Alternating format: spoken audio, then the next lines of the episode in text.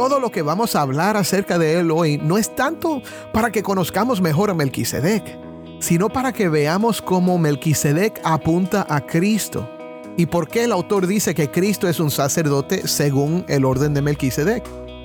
Melquisedec es un tipo, una sombra que apunta a la realidad, mientras que Cristo es la realidad.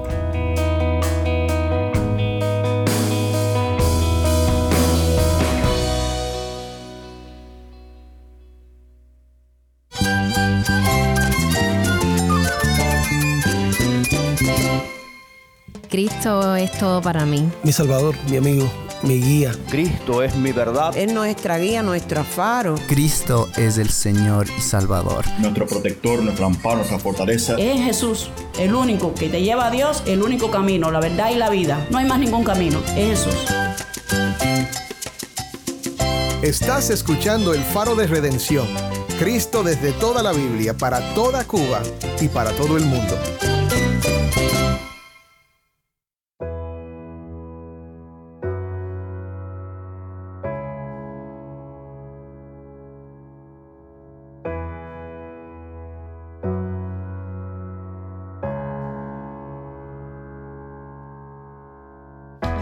Hola, soy el pastor Dani Rojas, el nuevo director y locutor del Faro de Redención. Gracias por acompañarme hoy. Hoy comenzamos la tercera semana de una nueva serie titulada Suprema Majestad, Cristo desvelado, sobre la epístola a los Hebreos. Ya llevamos dos semanas hablando de esta poderosa epístola y vamos a pasar dos semanas más estudiando esta carta que para muchos tal vez sea difícil de entender. No te asustes, porque tomaremos tiempo para explicar las partes difíciles, porque esta epístola es una joya que nos da una revelación poderosa de quién es Jesús. Hoy y mañana vamos a hablar de Melquisedec, una figura misteriosa que aparece brevemente en la Biblia para bendecir al patriarca Abraham. Veremos quién es Melquisedec, veremos algo de su grandeza y sobre todo veremos cómo Melquisedec prefigura a Cristo como un rey y sacerdote eterno con poder para bendecir a los que heredan la promesa de Dios. Veremos que Melquisedec apunta a la superioridad de Cristo, nuestro gran sumo sacerdote, que por medio de su vida indestructible tiene poder para salvar eternamente a los que esperan en él.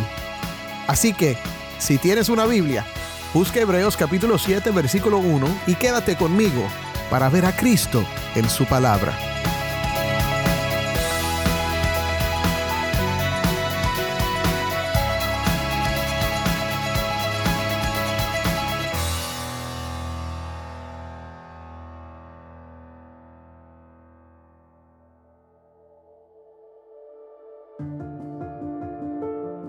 Bueno, es una semana nueva y después de descansar un poquito estamos regresando al libro de Hebreos.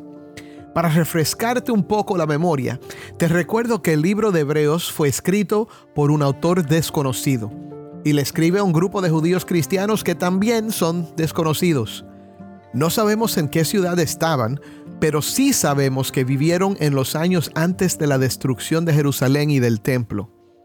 La carta está escrita como un sermón largo o como un estudio bíblico y su propósito es mostrar la preeminencia y superioridad de Cristo. Ahora, quizás te preguntes, ¿por qué si ya eran creyentes en Cristo era necesario mostrarles la superioridad de Cristo? Es más, quizás tú ya crees en Cristo y crees que Él es superior a todo. ¿Por qué debes saber esto entonces? Es una buena pregunta. Si quieres madurar en tu fe, tienes que conocer mejor a Cristo. En cuanto a ellos, es muy probable que estaban comenzando a experimentar persecución de dos lados. Por un lado, el imperio romano estaba comenzando a perseguir a los cristianos. Por el otro lado, sus amigos y familiares judíos sin duda estaban criticándolos, tratando de persuadirlos a rechazar a Jesús e insistiendo que era un error abandonar las tradiciones y los beneficios de su religión. ¿Puedes identificarte con eso? Quizás tienes familiares que quieren que regreses a la religión de tus antepasados, de tu familia. Apuntan a los rituales, a la tradición y no entienden por qué has abandonado todo eso. Ahora, ¿cuál es eran los beneficios de la religión antigua de Israel? Bueno, Israel como nación tenía un pacto con Dios, que Dios mismo estableció con ellos. En la ley de Moisés había todo un sistema de sacrificios y ofrendas que eran parte central de la vida y la fe de los judíos. Los que habían creído que Jesús era el Mesías ya no participaban en los sacrificios y las ofrendas. Es posible que algunos estaban mirando hacia atrás y pensando que quizás deberían regresar a ese sistema porque Dios mismo se los había dado. El autor quería que entendieran que por más bueno que fuera ese sistema, era inferior a la obra de Cristo. Leímos como el autor de Hebreos introdujo un personaje nuevo, a Melquisedec. Melquisedec es una figura misteriosa, no porque hizo cosas misteriosas, sino porque solo aparece por unos pocos versículos en Génesis 14 y no sabemos nada más de él. No se menciona de nuevo por mil años hasta que se escribió el Salmo 110, un salmo acerca del Mesías. Y pasarían otros mil años hasta que el Espíritu Santo dirigiera al autor de esta epístola a incluirlo en estos textos. Déjame añadir que esto apunta a la autoría del Espíritu Santo de toda la Biblia en una separación de mil años. Y después mil años solo se menciona un poquito a Melquisedec, pero todo era para apuntar a Cristo. Es tremendo. Hasta ahora nos ha dicho que Cristo es un sumo sacerdote según el orden de Melquisedec nos dijo en el capítulo 5 que Cristo vino a ser fuente de eterna salvación para los que le obedecen, siendo constituido por Dios como sumo sacerdote según el orden de Melquisedec. En otras palabras, es por su sacerdocio especial que Cristo puede hacer esto por los que creen en Él. Si has estado escuchando las enseñanzas, verás que el autor repite ciertos conceptos pero cada vez profundiza más sus ideas para que no queden dudas de la superioridad de Cristo. Después de tomar una pausa para dar palabras de amonestación, exhortación y advertencia para los inmaduros y los que todavía no se habían entregado a Cristo, y también consuelo para los creyentes, el autor terminó el capítulo 6 regresando al tema de Cristo, hecho sumo sacerdote según el orden de Melquisedec para siempre. Y cada vez que lo menciona, está conectado con la salvación. Ahora, nos va a hablar acerca del sacerdocio de Melquisedec para que entendamos por qué era superior al sacerdocio levítico, o sea, el sacerdocio establecido en la ley de Moisés a través de la tribu de Leví y en particular a través de los descendientes de Aarón, el hermano de Moisés nos va a mostrar que este sacerdocio es mejor porque a través de Cristo logra lo que el otro sacerdocio nunca pudo y nunca podrá lograr. En otras palabras, si estás pensando regresar a la religión que dejaste atrás, debes saber que es inferior, pero muy inferior a lo que Cristo nos da. El capítulo 6 de Hebreos terminó con estas palabras tenemos como ancla del alma una esperanza segura y firme, y que penetra hasta detrás del velo a donde Jesús entró por nosotros como precursor, hecho según el orden de Melquisedec, sumo sacerdote para siempre. Ahora, al declarar esto, crea varias preguntas para su audiencia. ¿Qué es este orden de Melquisedec? ¿Qué tiene que ver Melquisedec con Cristo? ¿Quién es Melquisedec y por qué es tan importante? ¿No es mejor el sacerdocio oficial de Israel que ha servido desde que los israelitas salieron de Egipto? Los judíos del primer siglo tenían varias ideas acerca de Melquisedec. Para los saducíos, que era el partido de los sacerdotes de Israel, Melquisedec representaba un sacerdote que también era rey, una idea que les gustaba por obvias razones. Para los fariseos, que se oponían a los saduceos, Melquisedec en realidad era Sem, el hijo de Noé, que todavía no había muerto. Sin embargo, lo veían como un sacerdote desacreditado porque había bendecido a Abraham antes de bendecir a Dios. Un error muy grave en su opinión. Y en uno de los pergaminos del Mar Muerto, vemos a Melquisedec como un arcángel guerrero.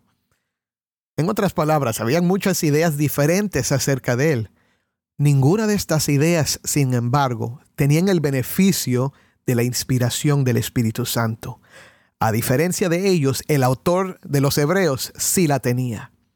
bajo inspiración y para contestar las preguntas que surgen al mencionar este personaje, el autor nos presenta a Melquisedec como un tipo de Cristo. Ahora déjame explicarte lo que esto significa.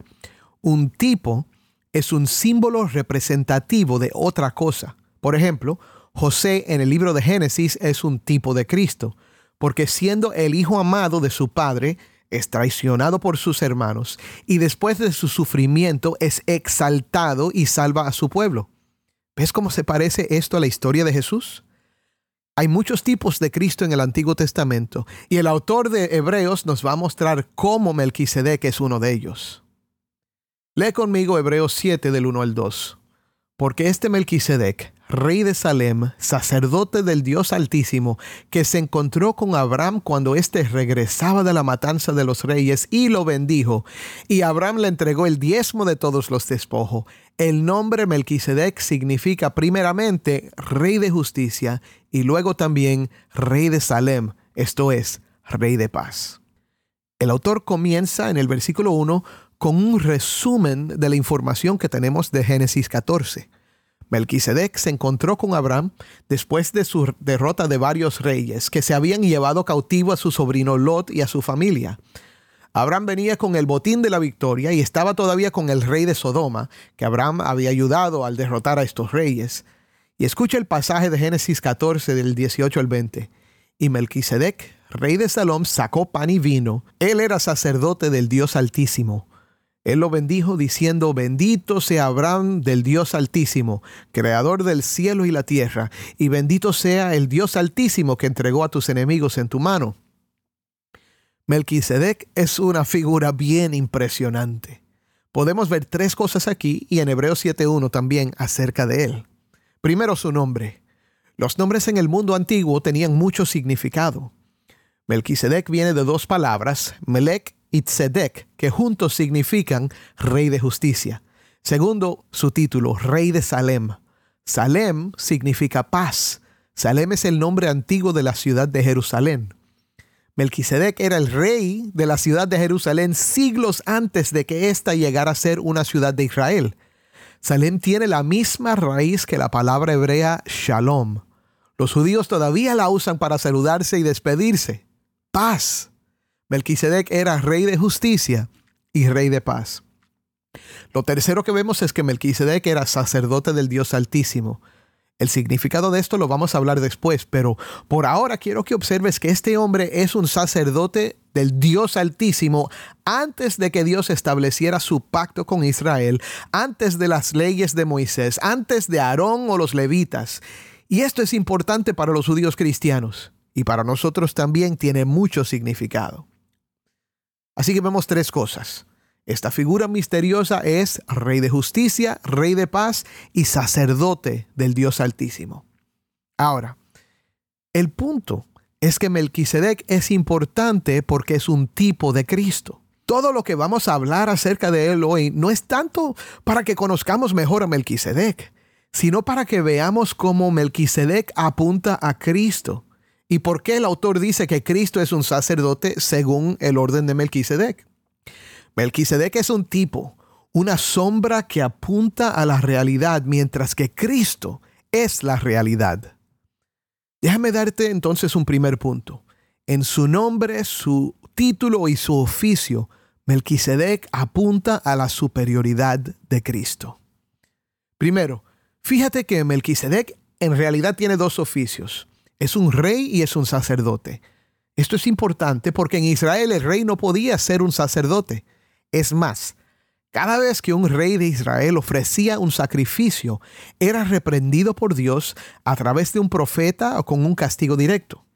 Saúl, el primer rey de Israel, perdió su trono por ofrecer sacrificios ilegítimamente.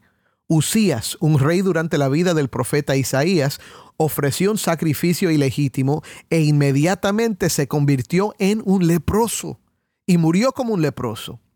Su hijo tuvo que reinar en su lugar. Melquisedec es un sacerdote especial porque también es un rey. Cristo también es nuestro gran rey y gran sumo sacerdote. ¿Ves cómo apunta a Cristo? El nombre de Melquisedec significa rey de justicia. La justicia es necesaria para que el hombre tenga una buena relación con Dios. El que no es justo no puede estar en la presencia de Dios. Por esto, el sumo sacerdote de Israel tenía que ofrecer una ofrenda para sus propios pecados, un becerro, antes de ofrecer el sacrificio anual por el pueblo de Dios. Sin embargo, Melquisedec no, es rey de justicia. Con su nombre, este rey apunta a la perfecta justicia de Cristo, a su obediencia perfecta a Dios. Cristo ofreció su vida perfectamente justa y recta por los pecados de su pueblo. Si Melquisedec posee el nombre, Cristo es la realidad. El verdadero y superior rey de justicia es Jesucristo. El título de Melquisedec rey de Salem, que significa rey de paz, también apunta a Cristo. A través de su obediencia y su sacrificio, Cristo muere por los pecados de su pueblo y todos los que creen en Él tienen que paz con Dios. Al ser justificados, o sea, hechos justos por la fe, tenemos paz con Dios. Si Melquisedec tiene el título de Rey de Paz, Cristo es el verdadero y superior Rey de Paz. El Salmo 85, que es un salmo acerca del Mesías, nos da esta imagen poderosa de lo que Cristo hace por nosotros a través del Evangelio. Escucha, ciertamente cercana está su salvación para los que le temen, para que more su gloria en nuestra tierra. La misericordia y la verdad se han encontrado, la justicia y la paz se han besado.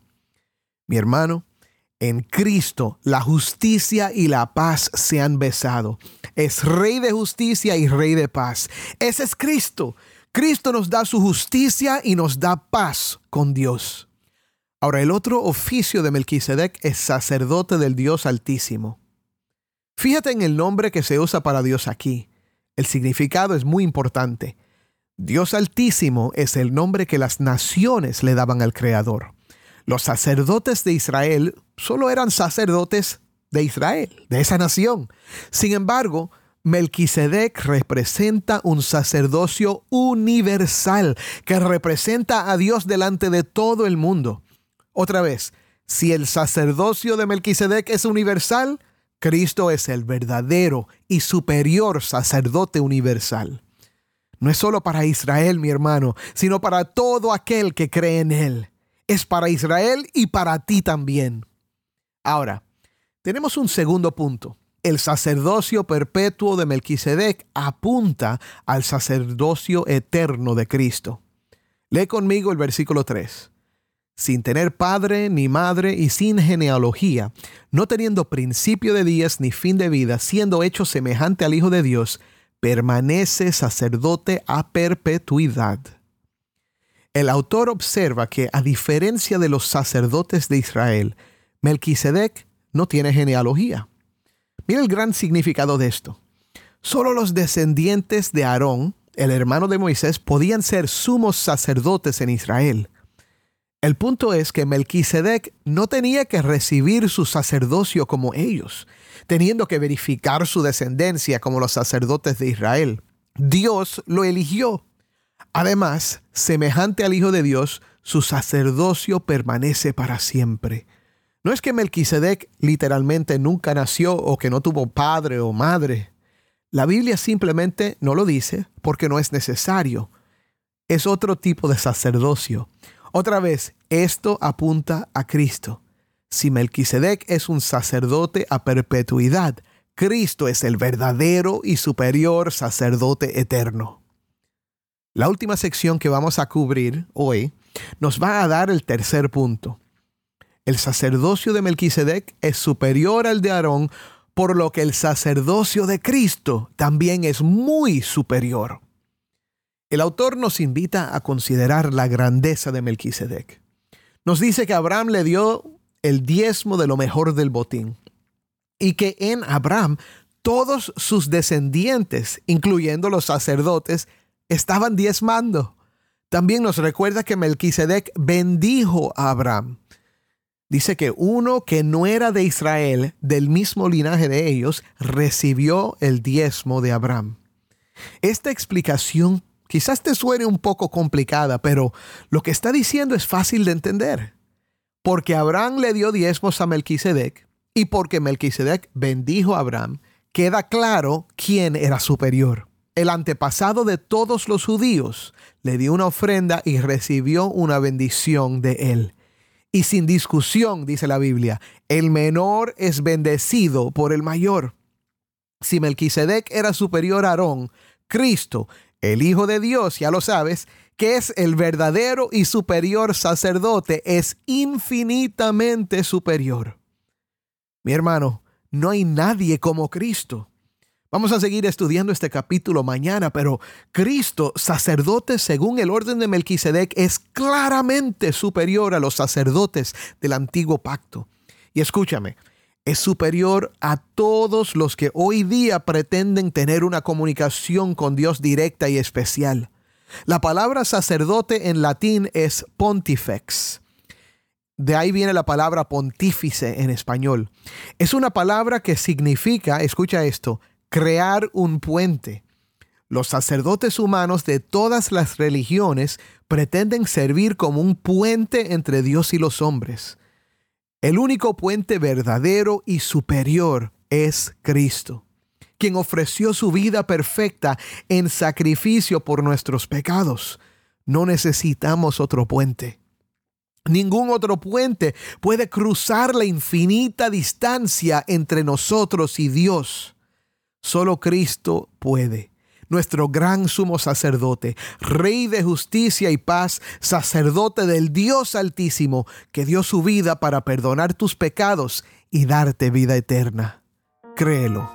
Amén.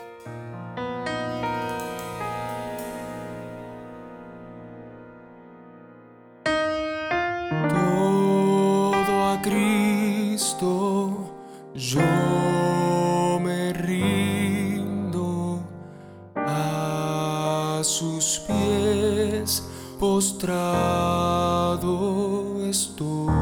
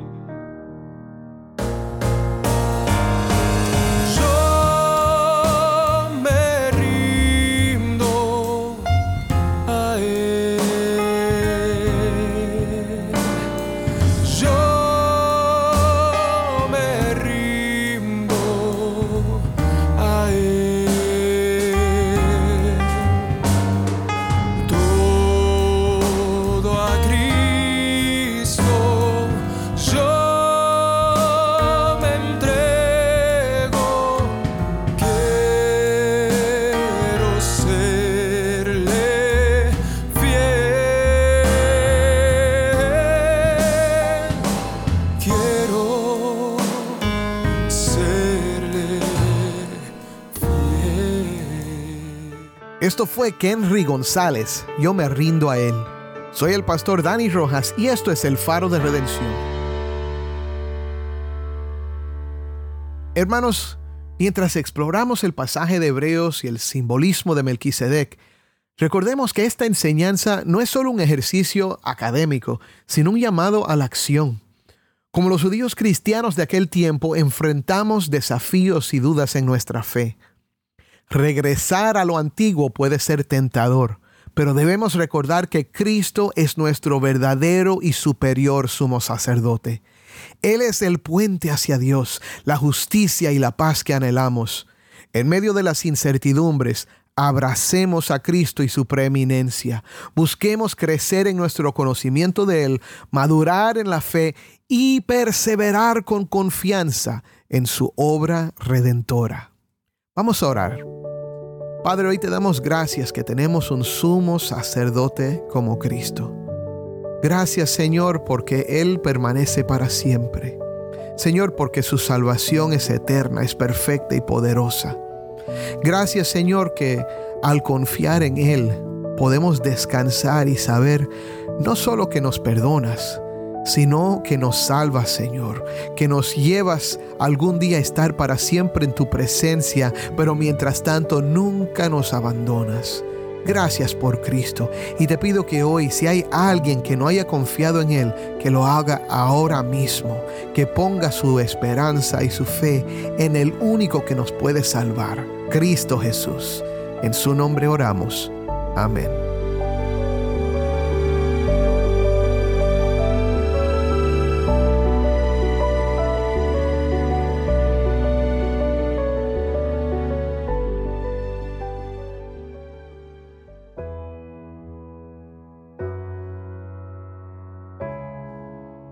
Mi hermano, quiero tomar un momento para hablar sobre algo que nos toca de cerca. Si estás escuchando fuera de Cuba, este mensaje es para ti. El Faro de Redención tiene la misión de brillar la luz de Cristo para el pueblo cubano y para todo el mundo hispano. En un mundo que busca respuestas, tu apoyo puede ser un faro de esperanza. Al contribuir a nuestra misión, no solo nos estás ayudando a producir el faro, sino que también estás llegando a almas que anhelan orientación y conexión espiritual. Tus generosas donaciones nos permiten seguir compartiendo el Evangelio, teniendo un impacto profundo en vidas en toda Cuba. Únete a nosotros en este viaje de fe y juntos brillemos la luz de Cristo.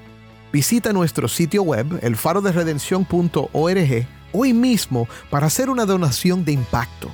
Cada dólar cuenta para difundir el mensaje de amor, fe y transformación. La luz de Cristo desde toda la Biblia para toda Cuba y para todo el mundo. Gracias por ser parte de algo verdaderamente extraordinario.